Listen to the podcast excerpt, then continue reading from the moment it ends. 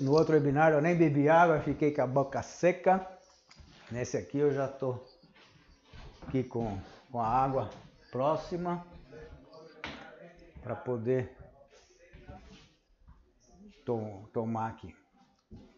Então, é, a hora que puder, a gente já vai começar a falar sobre.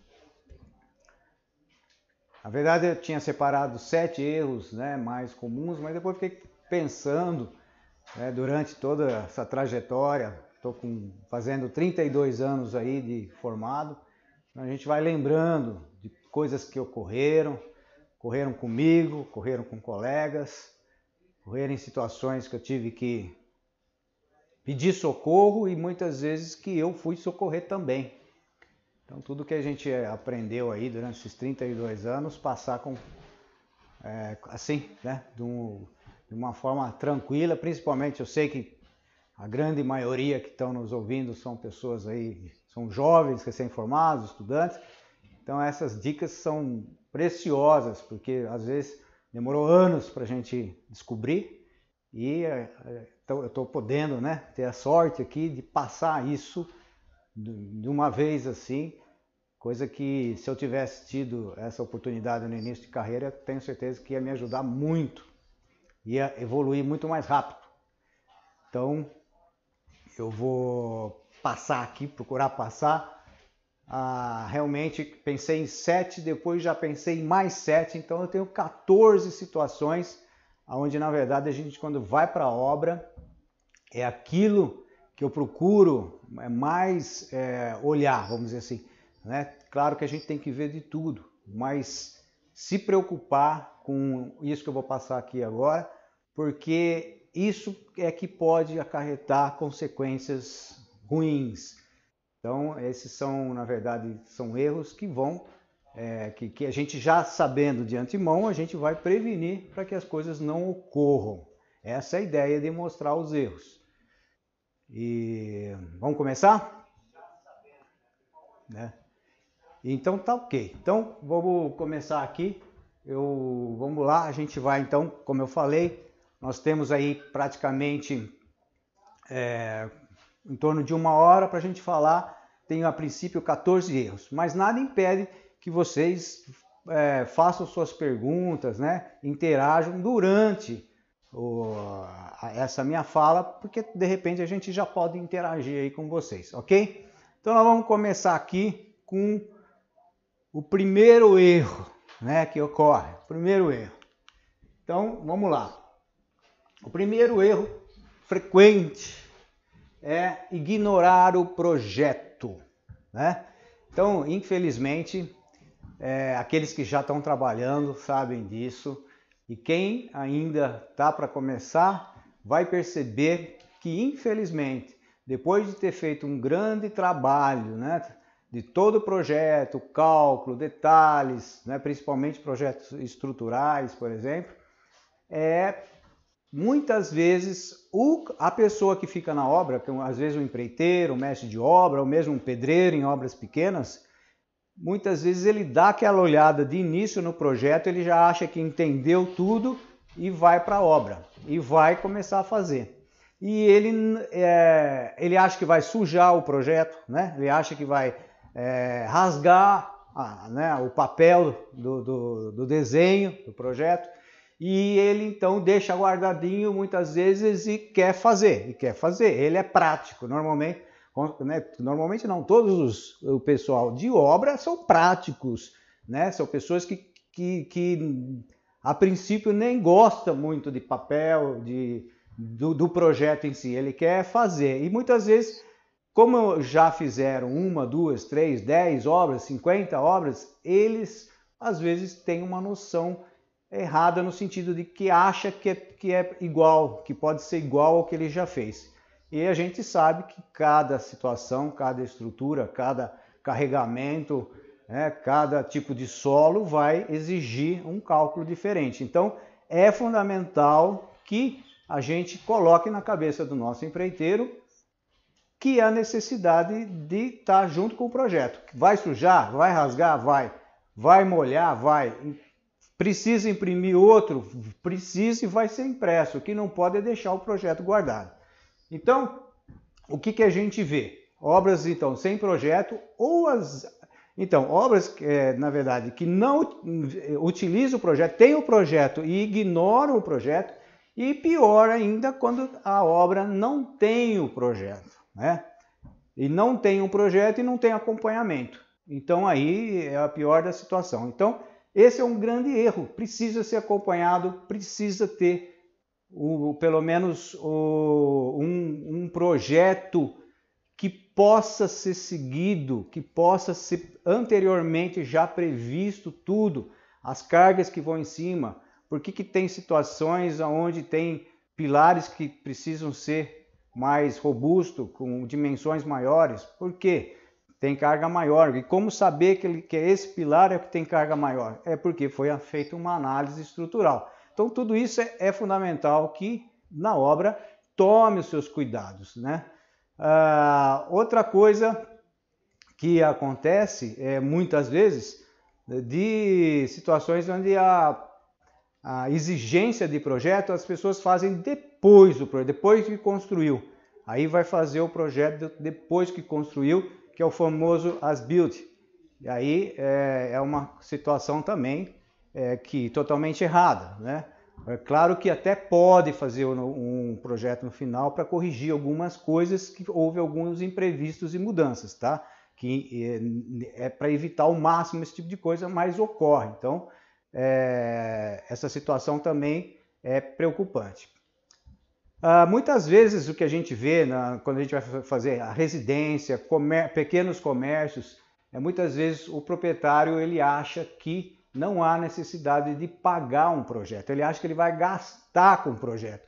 E aí é a função do engenheiro, do arquiteto, de mostrar para o cliente que ele vai economizar. Na verdade, nós, a função do engenheiro, do arquiteto, é para economizar a obra, para fazer uma obra com qualidade e fazer a obra com é, segurança, não é?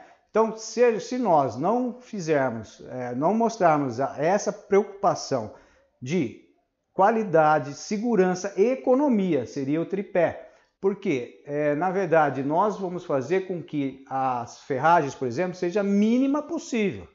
Não um exagero de ferragem, nem ferragem a menos, porque pode ocorrer os acidentes. Então, a, a, isso o cliente precisa saber e ter consciência disso, que o engenheiro arquiteto não é um gasto a mais, é um benefício e uma economia que vai trazer para a obra. Isso é, é, simples, todo mundo sabe disso, mas é, é, importante falar, porque na prática acontece muito de, de proprietários não querer, achar que não há, aqui é um custo a mais. Então isso a gente tem que ter os nossos argumentos mostrando a importância.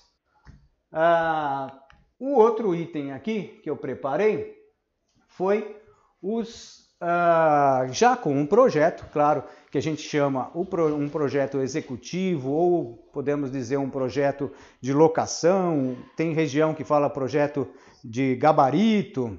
Esse é o primeiro projeto fundamental para que a estrutura seja identificada, né, os elementos estruturais exatamente aonde devem estar né? através, por exemplo, de eixo X e Y, a gente tem a numeração e o cruzamento a gente identifica os pontos aonde, por exemplo, nasce um pilar, né? aonde tem ah, o alinhamento de uma parede, onde vai ter as, as nossas vigas baldrames, aonde vão ser feitas também as vigas é, da laje em cima, superior, então, isso é muito importante e isso ocorre erro quando o empreiteiro não segue esse projeto e muitas vezes por também falta de precisão. Às vezes, por exemplo, a gente pensa mais 10 centímetros, ah, houve um erro de 10 centímetros.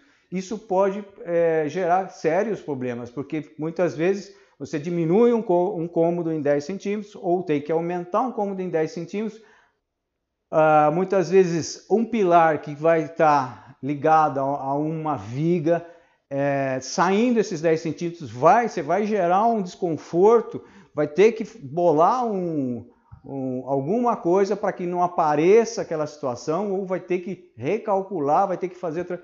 Então, ou seja, a preocupação aqui, além de se ter o projeto, é fazer com que ele se execute de forma correta. Né? Quando tem esquadro, 90 graus, 90 graus. Tá? Isso é importantíssimo. Já vi muita obra fora de esquadro, então, e isso muitas vezes no olho você não enxerga no início e vai enxergar na hora do acabamento. Na hora do acabamento, vai começar a sentar, fazer a paginação começar a sentar os, o piso cerâmico, por exemplo, um porcelanato bonito, caro, tudo, quando vê, começa com o piso inteiro e termina com meio com meia peça lá na frente, porque a parede foi saindo né, do, daqueles quadros. Então, isso é um erro comum também. Então, esse é o segundo erro que ocorre muito em obra. Tá? Aqueles que estão chegando agora, já fiz um comentário aqui no início que nós iniciamos com sete erros, eu pensei, depois já pensei em mais sete, nós estamos com 14 erros para falar hoje. São erros que eu não, não é que eu procurei na internet, não é que eu vi em livro, são erros que eu vi acontecer, são erros que aconteceram já comigo e erros que aconteceram com colegas. Muitas vezes eu tive que socorrer e muitas vezes eu chamei alguém para me socorrer. Então, é essa experiência de 32 anos aí, dentro dessa trajetória na, na construção, é, eu estou selecionando aí, são 14 erros para que é, vocês tenham né, a sorte de estar tá recebendo isso. Eu, se eu tivesse tido isso há 30 anos atrás, com certeza erraria menos. Então, aqui a gente está passando esses 14 erros dentro da superestrutura. Nós já falamos no webinar 2 que foi sobre a infraestrutura, tá? E no próximo webinar vamos falar sobre erros de acabamento, ok? Então aqui nós vamos passar para o terceiro erro, que é comum também. Esse aqui é muito comum, tá? Que é a falta de compatibilização.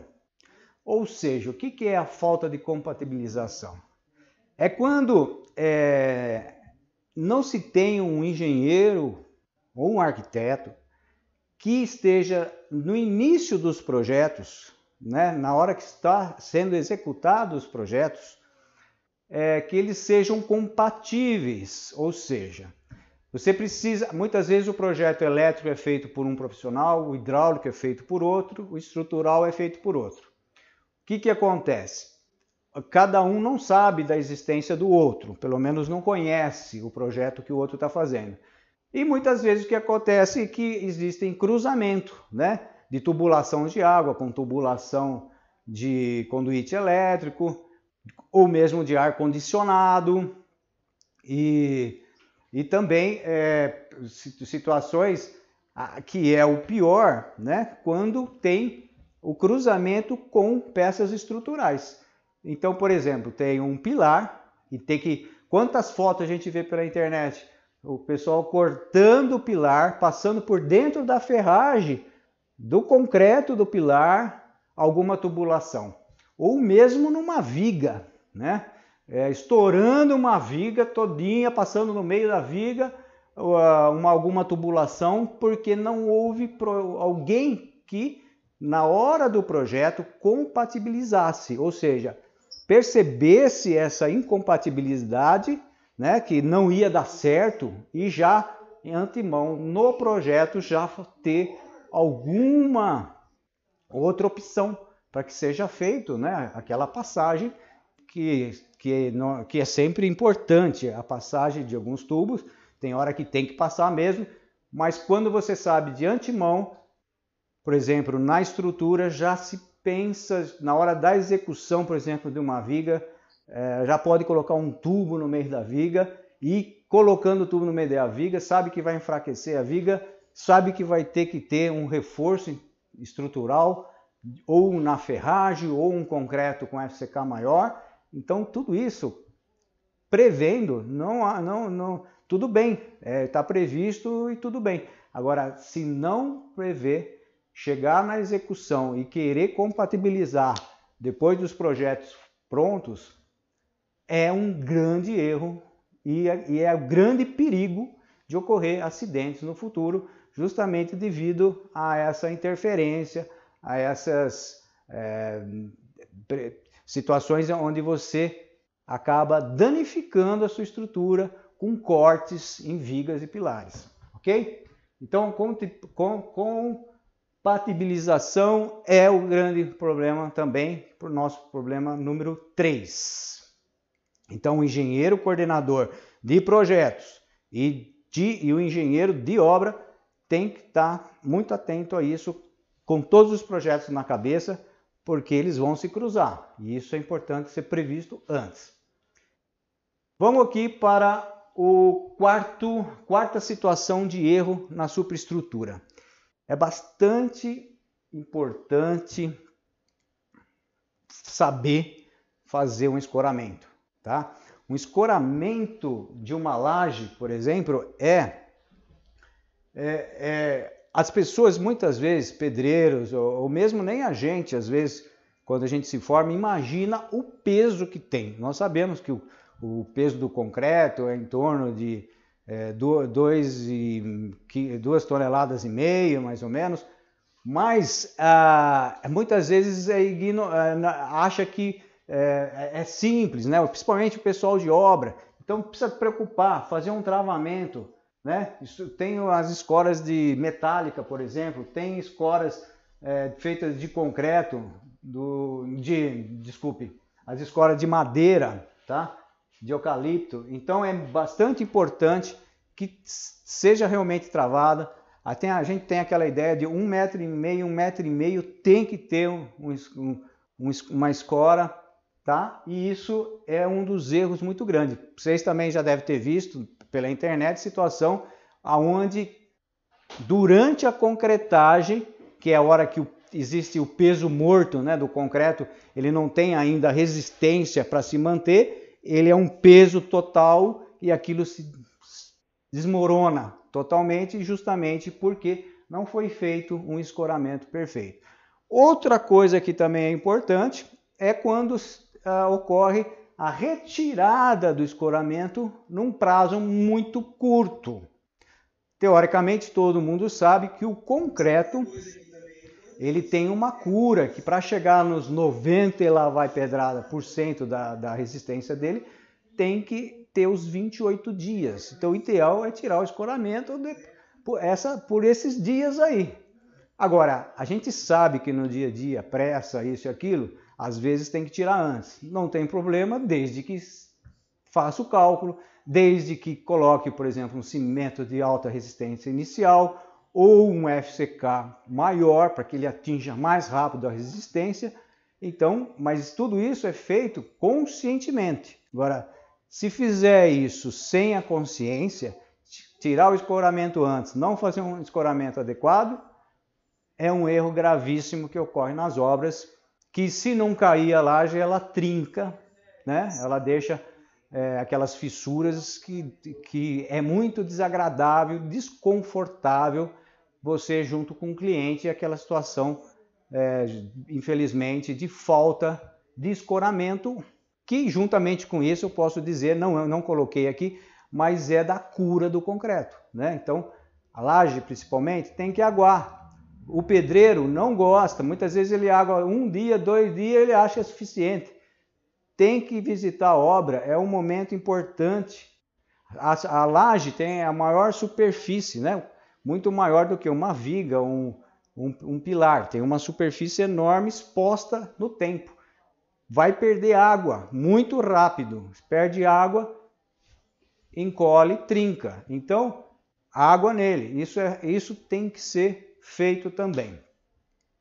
Ah, então, da, da, do escoramento é isso, do concreto é isso. Vamos agora para o quinto, a quinta situação tá? Então também é relativo às lajes, mas é a situação aonde a preocupação nossa é com as sobrecargas. É, muitas vezes acontece de mudança de destino daquele local aonde a gente vai colocar uma laje. Situações, por exemplo, faz uma laje que é para ser forro e de repente inventa de fazer mais um andar e aquela laje passa a ser piso. Então vai receber uma, uma sobrecarga não calculada. Esse é, um, é uma das coisas. Outra situação, já vi terreno que cai para o fundo, faz então a casa com a laje no primeiro cômodo, aí faz um quarto logo assim do lado, e aí depois a pessoa quer com o tempo mudar o destino, ou seja, abrir aquele quarto para fazer mais garagem, porque os filhos cresceram, não sei o que e tal, quer ter mais garagem e quer que, que o carro fique em cima daquela laje que foi calculada para ser um dormitório. Então, são cargas diferentes. Precisa ter a preocupação? Precisa ter a preocupação. Então, são situações que também geram erros e geram problemas sérios nas obras. Uma coisa que é bastante importante dizer nas lajes né, pré-fabricadas, principalmente, tem as lajes alveolar, que é, são essas lajes que são feitas já para encaixe, e tem as que são concretadas simplesmente com os trilhos e as lajotas. Mas o que acontece, é, o que é importante saber, que quando você compra elas, o responsável técnico da fabricação é quem te vende a laje. Então, quem te vende a laje, a gente precisa exigir a RT, a anotação de responsabilidade técnica do profissional responsável por aquela fábrica que te proporcionou, que te vendeu a laje. Porque ele é o responsável por ter feito o cálculo. Quando você compra uma laje dessa, você vai falar o destino, você vai, ele vai medir, vai saber o tamanho do vão e ele vai calcular, ele vai saber qual é o tipo de trilho que vai pôr. Esse trilho ele tem uma ferragem dentro, tem um concreto que foi calculado para sustentar aquela sobrecarga que se imaginou. Então, é, ele é o responsável sobre esse material. E você, vamos dizer que você é o engenheiro da obra, o arquiteto da obra, é o responsável para executar essa obra. Então, na verdade, são dois responsáveis é, precisa ter uma RT do fabricante, que é o responsável calculista e que fabricou, e depois o engenheiro da obra é responsável para executar. Então ele tem que seguir exatamente. Muitas vezes a gente vê em cidades pequenas aí, o fornecedor da laje ele não fornece as armaduras negativas, as armaduras complementares, que é de norma. Você tem que ter uma armadura mínima. Então, é como o fabricante fez e calculou, é de obrigação do responsável, do fabricante, fornecer ao engenheiro da obra, ao mestre de obra que vai executar, esse, essa quantidade de ferragem que tem que ser colocada. E muitas vezes eu já vi proprietário falar assim: ah, eu comprei a laje e está pedindo para colocar mais ferragem. É, existe muito isso, eu já passei muito por isso. Mas é, aí tem que explicar que a, por norma precisa. Aquela ferragem que ele coloca dentro do trilho, ela não é suficiente para atender a norma. Existe, tem que existir a ferragem complementar. Tá? A ferragem negativa. Existem situações onde tem é, que fazer uma canaleta. Né? Estou ficando com sede aqui. Tem que tomar uma água.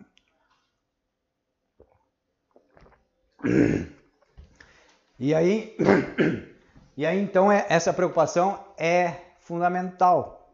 Precisa ter os dois responsáveis e os dois responsáveis saber do que tem, do, qual é a sua responsabilidade. Tá? Então o engenheiro de obra tem que executar exatamente do jeito que foi pedido e que foi projetado pelo fabricante.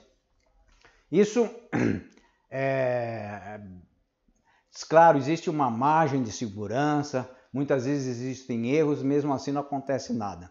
Mas se acontecer, é feito, uh, tirado corpos de prova, é analisado e vai ver se foi executado da forma que o fabricante fez e deu problema, a culpa é do fabricante.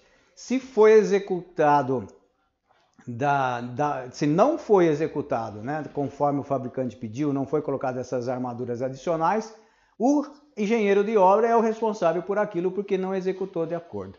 Então, isso tudo eu estou repetindo porque são situações muito comuns e a gente briga no sentido com o empreiteiro para que seja feito. Então, antes da concretagem, é fundamental que faça visita na obra e vá ver a, se, essa, se essa obra é, né, se já está liberada para ser feito o concreto, ok?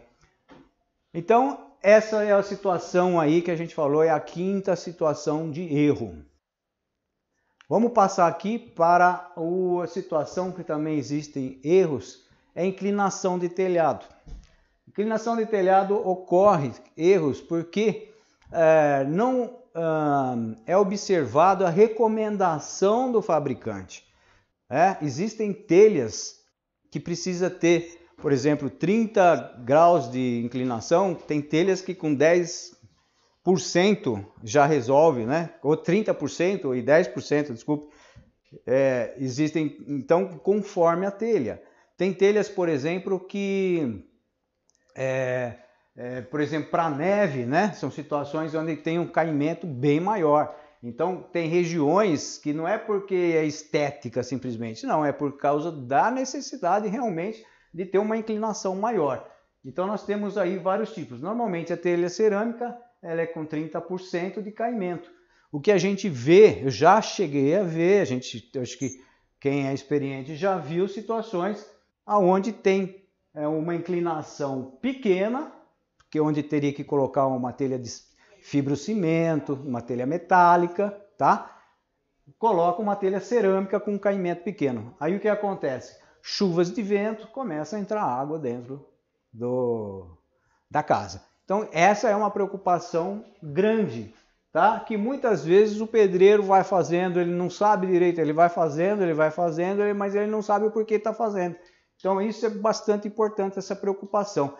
E quando você vai comprar a telha, esse fabricante ele tem que fornecer qual é a inclinação que precisa ter, qual é esse caimento, tá? Porque você também não é obrigado a descobrir. Existe hoje uma variedade muito grande, tem telha de concreto, tem telha maiores, né? Com telhas menores.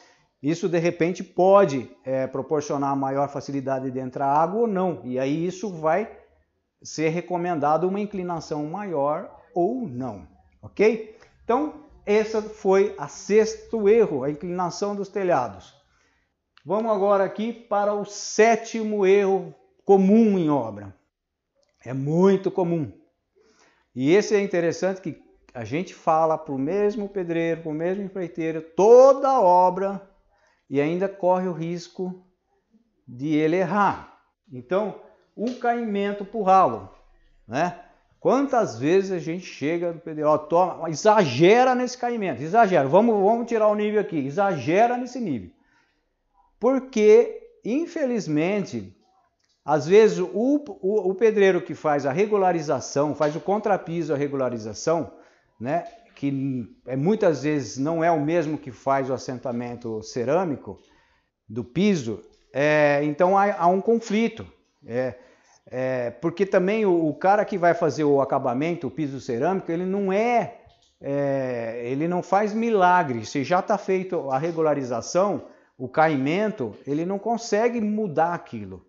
Até um dos nossos trainees aqui do escritório falou, mas isso já não seria no webinar de falando sobre acabamento? Eu falei, não.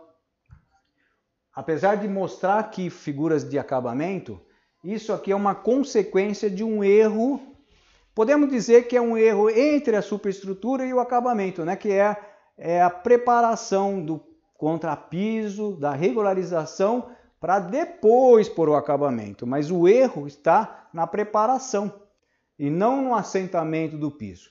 Às vezes, claro, existe também erro de assentamento no piso.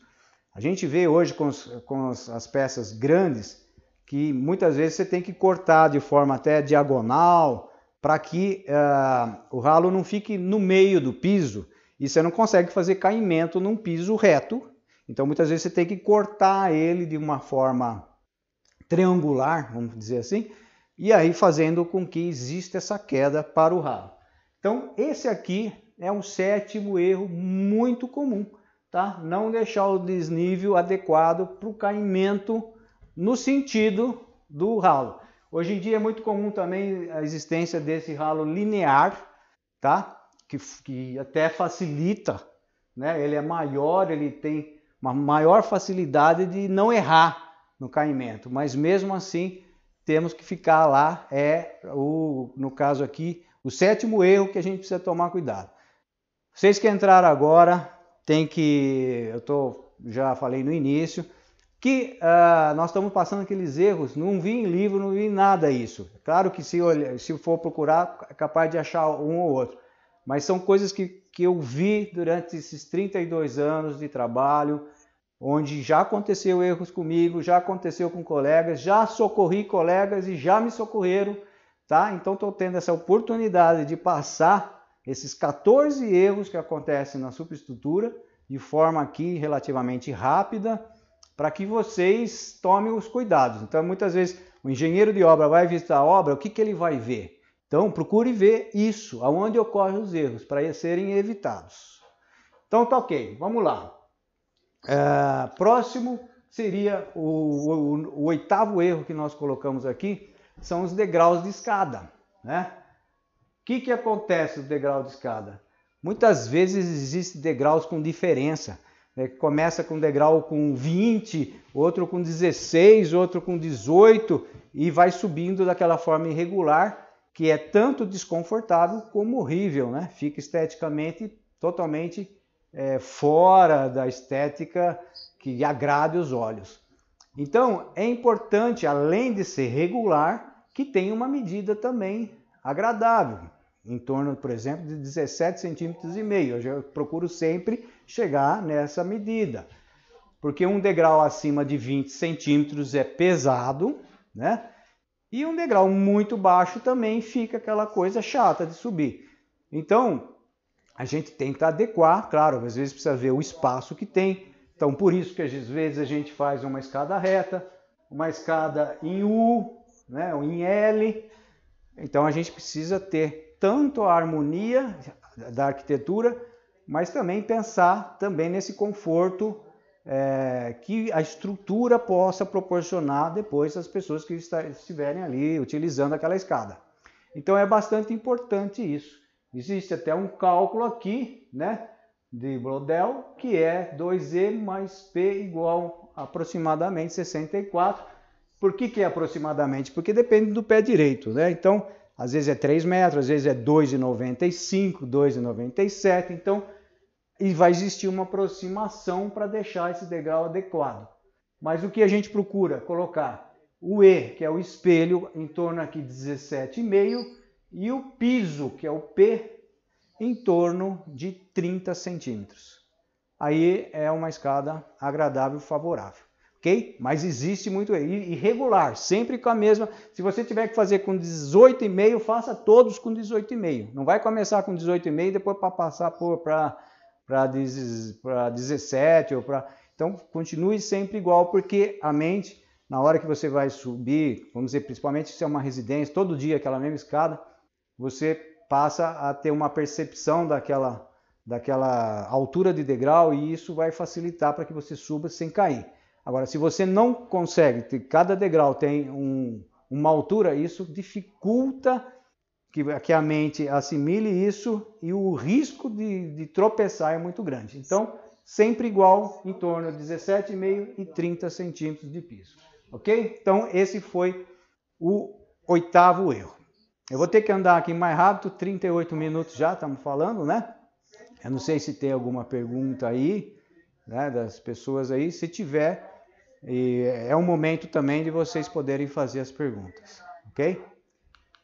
Ah, agora nós vamos falar aqui, nona, o erro que coloquei é a impermeabilização. Impermeabilização de laje, impermeabilização de marquises.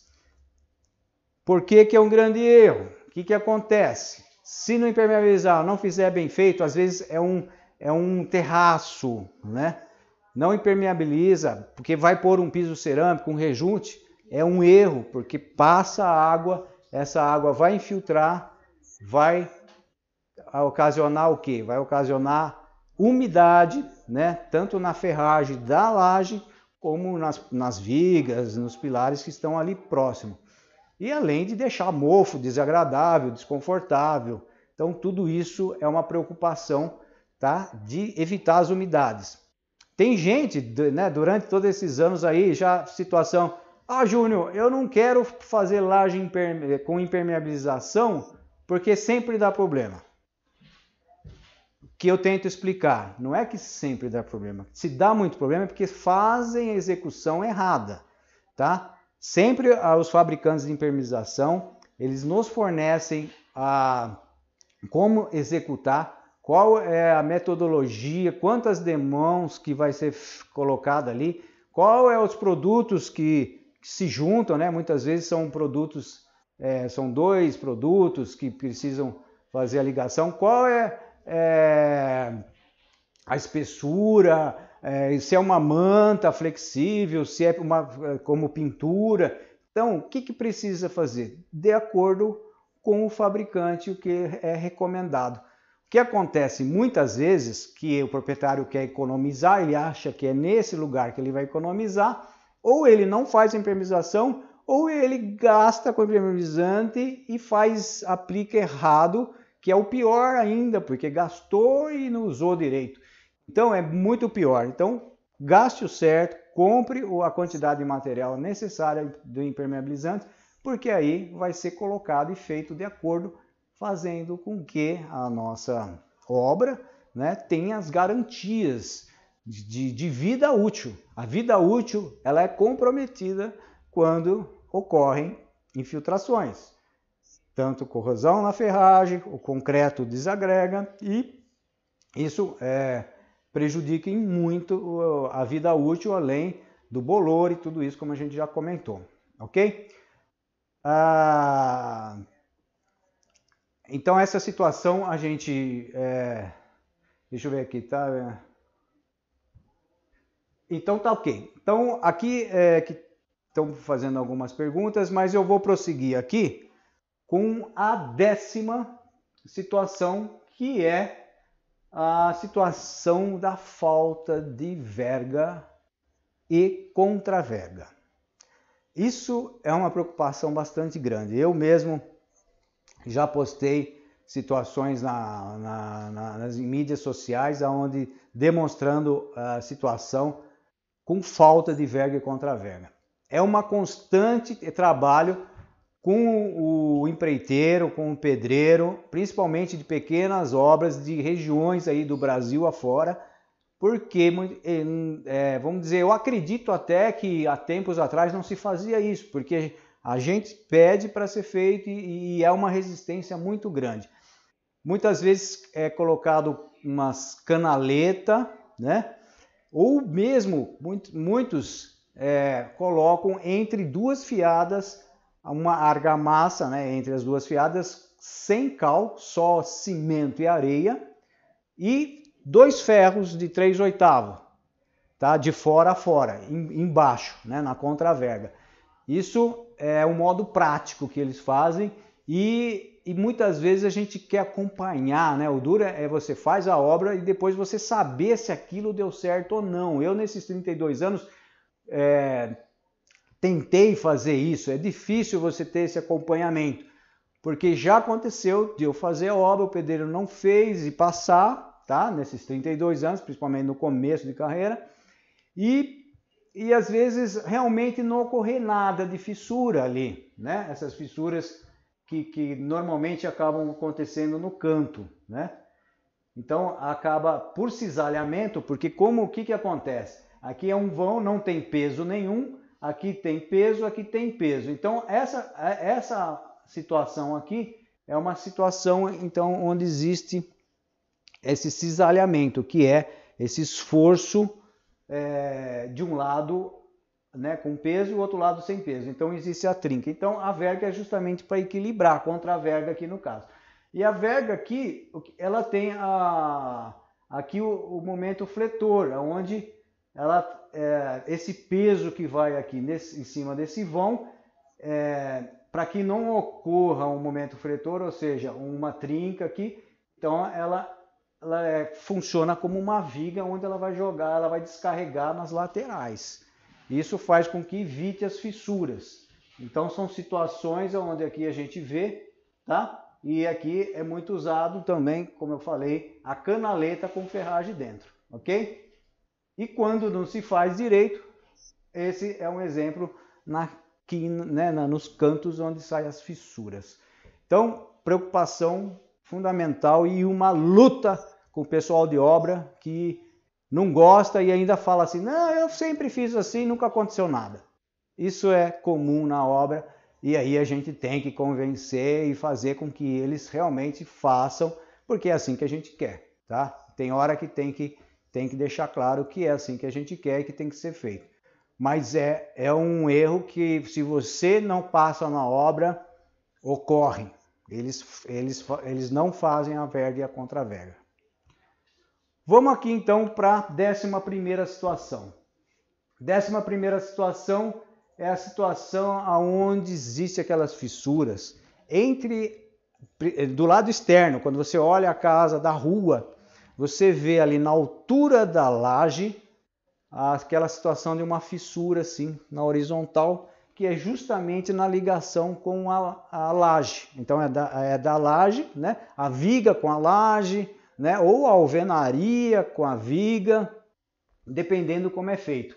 Aqui nós temos um exemplo, por exemplo, onde a viga foi concretado juntamente com a laje, né? Então é feito aqui uma situação onde é, existe é, a necessidade, porque o concreto e a cerâmica têm é, coeficiente de dilatação diferente. Então o que acontece essas trincas justamente por essa diferença de dilatação. Então precisa ter um, um material flexível, né? Você precisa ter ou uma argamassa com um aditivo que, que dê essa flexibilidade, ou um produto flexível mesmo que você vai assentar em cima da alvenaria antes de assentar, antes de fazer então a sua viga. Né?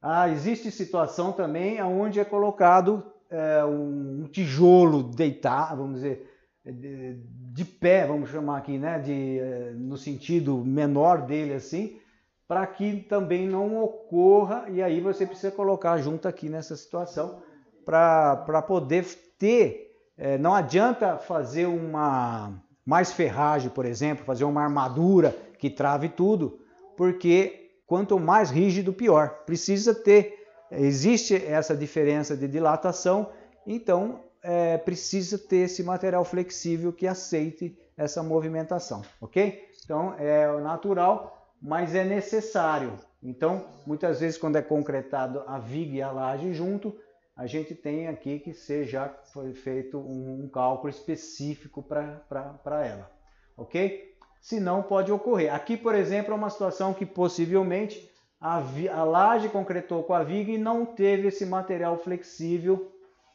é, então ocorreu a situação da fissura, né, que aqui no caso parece até realmente trincas. Né?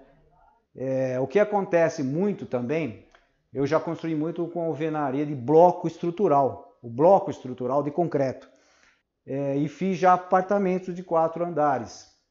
Ah, acontece muito, é, é, sofre muito esse tipo de variação de, de temperatura, é, de dilatação com a laje, e no último andar que é o grande problema, porque o último andar normalmente ou está exposto ao sol ou está dentro, por exemplo, embaixo de um telhado que deixa um calor imenso ali entre né, as telhas e a laje, fazendo que existe uma dilatação dessa laje que é, no contato com, a, com o bloco ele trinca todo. Então é muito comum falar que prédio de alvenaria estrutural no último andar é comum trincar.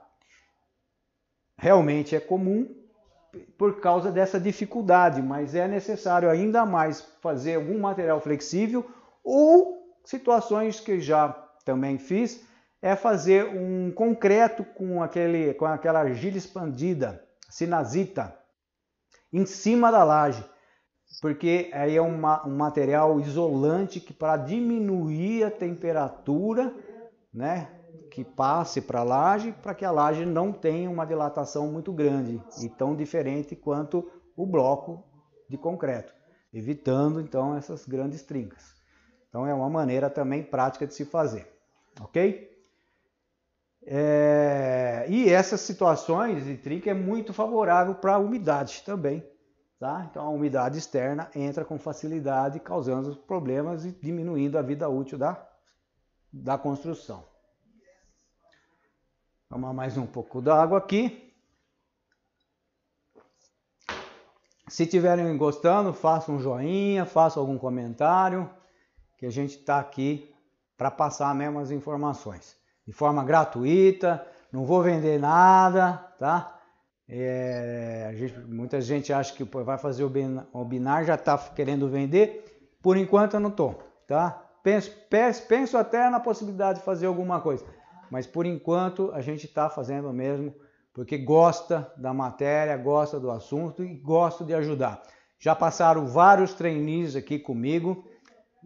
Esses trainees hoje já muitos são profissionais de sucesso que estiveram comigo, aprenderam, desenvolveram e eu podendo proporcionar isso para mais pessoas, é, eu fico muito contente e é essa função. Eu já tenho 32 anos de formado, já fiz muita coisa, já viajei, já, já vamos dizer, é, usufruí desse sucesso, vamos dizer assim. Então, nada melhor do que eu poder chegar e passar para vocês essa experiência. Vamos passar agora para a situação que é a preparação do concreto. Então essa já é a décima segunda erro que ocorre, que é, vocês devem saber, da preocupação do concreto feito em obra, né, de um traço bem feito, de ter materiais, né, o aglomerante, o cimento e os agregados, né, o fino, que é a areia e a pedra, que tem a granulometria maior, de estarem de acordos né, com, com essa união de materiais para que formem o concreto. Areia sempre limpa, sem material orgânico. A gente vê muita obra utilizando areia com material orgânico para fazer concreto. É importante dizer que o concreto usinado é sempre melhor. E, e posso dizer até que ele é mais econômico e nos dá garantia. Tá? Então tem gente que fala assim, ah, vou rodar o, a, o concreto na obra porque é mais barato. E é um engano, existe muita perda, né? Chove, leva areia, cimento, você está é, tendo que ter um lugar para estocagem. Então é, é bastante complicado. Agora, tem situações que é também importante dizer aqui que, por exemplo, você precisa de um metro cúbico de concreto, um metro cúbico e meio de concreto. A usina de concreto, ela não, ela deveria negar para oferecer essa quantidade de concreto, porque por norma ela só pode oferecer acima de 2 metros cúbicos, porque o caminhão betoneira que tem lá 5 é, metros, né, a capacidade de 5 metros cúbicos, ou 7 metros cúbicos, ou 10 metros cúbicos, é, não é, consegue ter a, é, a mistura, né? ela não fica homogênea numa quantidade muito pequena né? de aglomerante e agregados. Ou seja, esse concreto de um metro, um metro e meio, ele não vai ser bem misturado numa grande betoneira, por exemplo, de 10 metros cúbicos. Então, no caso de um metro, um metro e meio, é necessário ser feito dentro da obra. Às vezes ocorre, tem que fazer na obra. Então, por isso, tem que ter condições de fazer um concreto na obra. Porque aí sim, fazer um metro cúbico de concreto fica melhor fazer numa betoneira numa, na, na obra do que se vier usina, pela usina de concreto. Porque pela usina de concreto, aquele, é, aquele concreto não vai ser, não tem agregados suficiente para que, que faça a mistura necessária. Então isso é muito importante. Tem gente que fala assim, ah, Pedro, briga até com a concreteira para entregar um metro cúbico de concreto. Ele está errado. Vai brigar, vai estar tá fora de norma. E por que, que é fora de norma?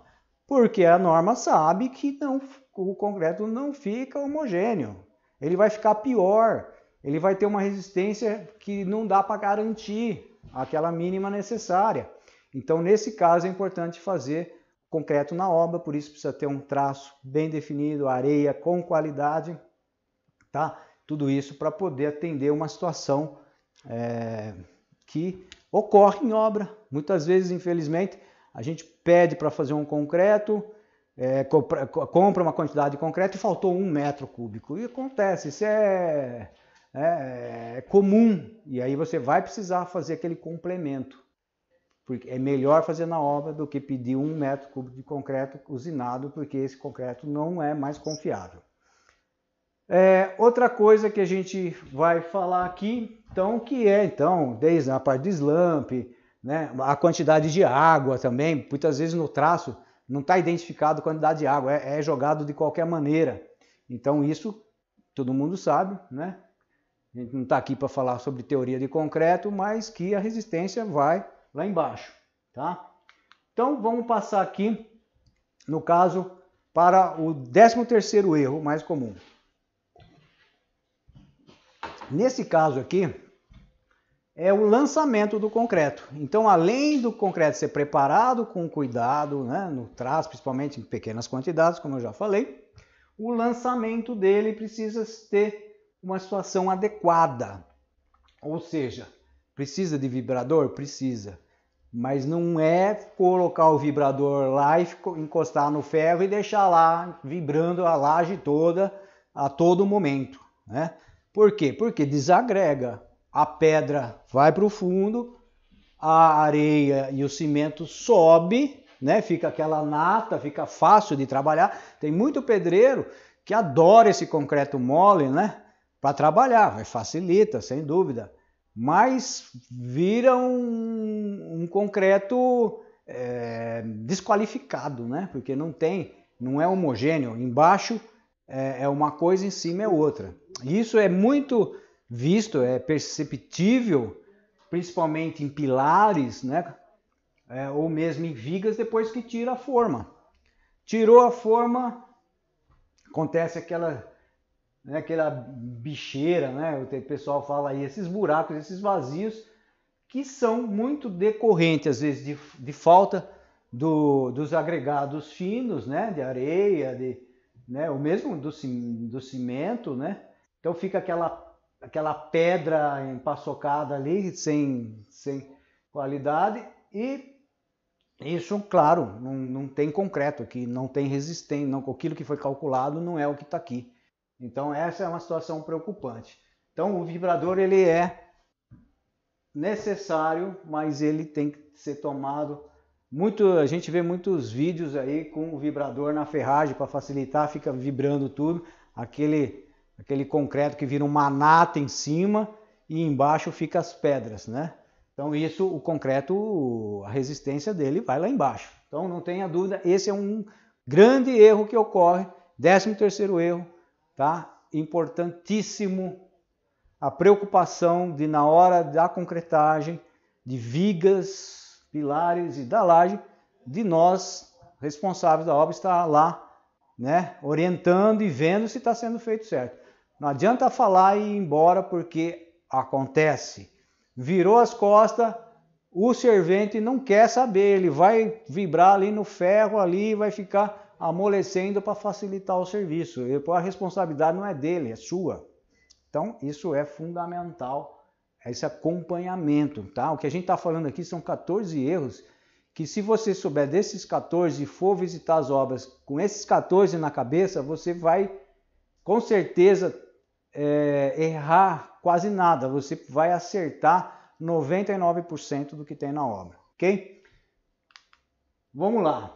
E agora nós temos aqui o 14, estamos já no último, tá? São praticamente uma hora que eu estou aqui falando, já estou no último, que é a situação aonde o assentamento né, da alvenaria ela não está nem aprumada e muitas vezes nem alinhada. Né? Então, aqui, por exemplo, o alinhamento totalmente curvo, devido à falta de uma linha né, que vai alinhar isso aqui, ou mesmo de um prumo, né, aí é onde vai orientar o pedreiro a fazer o assentamento do, dos blocos cerâmicos, no caso aqui.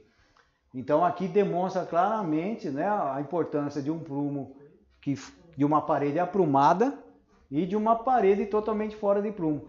Consequência no acabamento, consequência, janelas que não conseguem, né, ficam tortas, pingadeiras que ficam é, não, porque aí é, são consequências, isso tudo são os grandes erros que, infelizmente, até com o olho, aqui a gente enxerga, dá para enxergar bem porque está exagerado, mas tem situação que não é perceptível com o olho e que só vai perceber isso na hora do acabamento. Então, o que, que a gente aconselha? Tomar essas precauções, verificar o prumo e o alinhamento nesse momento, ou seja, no momento da execução, para que depois, na hora do acabamento, fique perfeito. Tá? Não existe é, pedreiro de acabamento que milagroso que vai corrigir esses tipos de erro. Né? Muitas vezes a pessoa quer condenar um, um, pedreiro, um, né, um, vamos dizer, um azulejista, e às vezes, coitado azulejista, ele está tendo que se desdobrar devido à situação que está essa superestrutura, no caso aqui, o assentamento de alvenaria né, de bloco cerâmico, ok? Então, esses foram os grandes erros, são 14 erros, 14 erros que a gente passou aqui, que eu senti isso na pele, como eu já falei, ou foi comigo, ou foi com um colega, ou que eu socorri colega, ou que me socorreram, tá? Que eu estou passando aqui, principalmente vocês que estão começando, vão sabendo desses 14 situações que possam ocorrer erro, então como evitá-las? Já entrar na obra sabendo como evitar. E como eu falei já desde o primeiro erro, desde o projeto você vai começar a evitar esses erros que ocorrem na superestrutura. Ok? Então, a gente tá aí, agradece a vocês, já deu uma hora e a gente passou o assunto completo, cravado e espero que vocês gostem, que vocês que vai estar tá tanto no vai estar tá no YouTube, tá na nossa página, faça a inscrição, assistam a vocês que chegaram agora no meio, para o fim, não assistiram desde o início, tem a possibilidade ainda de assistir, faça, se inscreva, tem vários vídeos bem práticos, sem enrolação, direto ao ponto. Isso aí a gente está, estou feliz de poder ter, né, agora com 32 anos de formado, uma situação que tem, existe uma tecnologia, existe celulares, todo mundo tem, existe a, a internet e eu posso então passar para muito mais pessoas, né? não só para aqueles trainees que já passaram aqui no meu escritório, como para todo o nosso Brasilzão, ok? Então é isso aí e não se esqueçam, vocês que estão aí nos acompanhando, dê sugestões, tá? Possivelmente o próximo webinar nós vamos anunciar logo, vai ser sobre